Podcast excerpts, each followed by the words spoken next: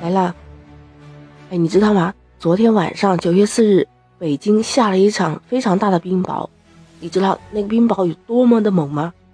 欢迎收听《离奇怪论》，我是主播丽萨，我在广东向您问好。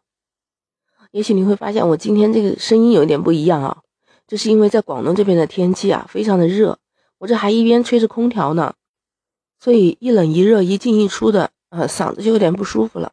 不过还好不影响说话。我跟你说呀，就是说这个天气这么热啊，你看北京还下了冰雹。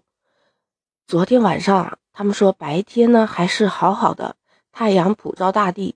一到晚上大概六七点钟的时候，哎，就开始雷雨交加，电闪雷鸣，突然还下起来了冰雹。你知道吧？市民反映啊，那个冰雹啊下的又急又大，他们感觉非常吓人呐。那个有位女士呢，她就在外面。他突然就觉得什么东西打到脸上了，还有点痛。我一看是下了冰雹了。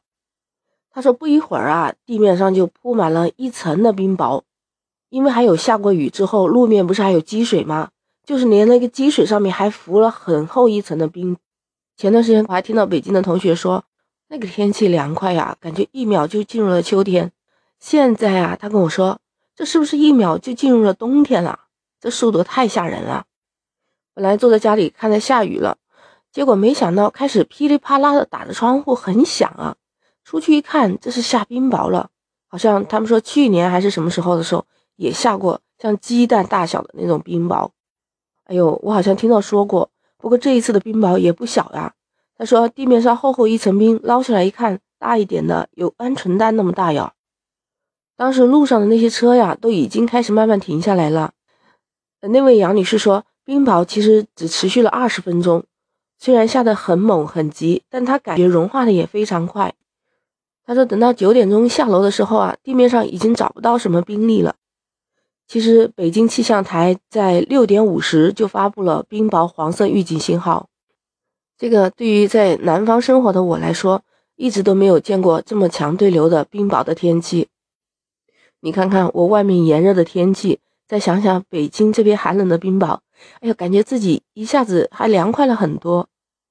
就这么短短的时间啊，就有网友开始在网上评论了，说：“哇，那这个车会不会有很大的影响啊？”有网友就回答他说：“天黑也不好判断。”还有啊，肯定全是坑。你知道那一年北京下那个鸡蛋大的冰雹啊，那车上都是坑，只不过这回坑可能会小一点，稍微皮薄一点的玻璃可能都会砸坏。还有的人说，这么恐怖啊，难以想象。那如果飞机在天上飞行的时候，突然遇到了冰雹，那怎么办呢？还有网友就说，这是直接入冬了吗？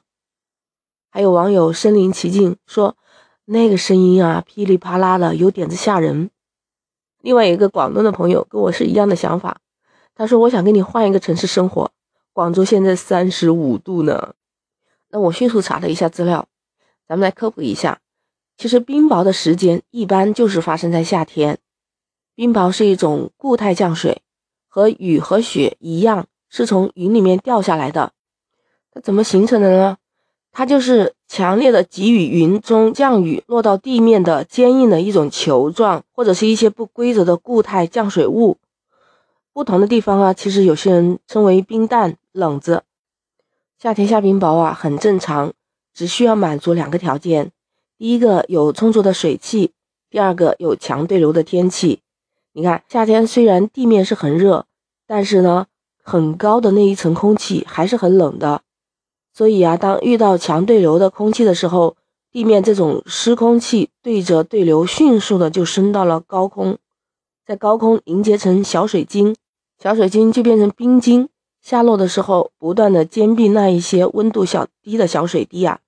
冰晶就慢慢变大，你就看像那个屎壳郎滚粪球那样，越滚越大，越滚越重，到一定的程度啊，上升气流就已经拖不动它了，就开始降落，下到地面就成了冰雹了。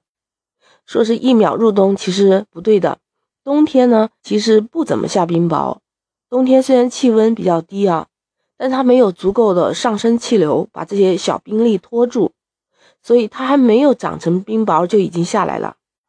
你看到的就是鹅毛大雪啊，小雪花，最多也是一些冰粒子。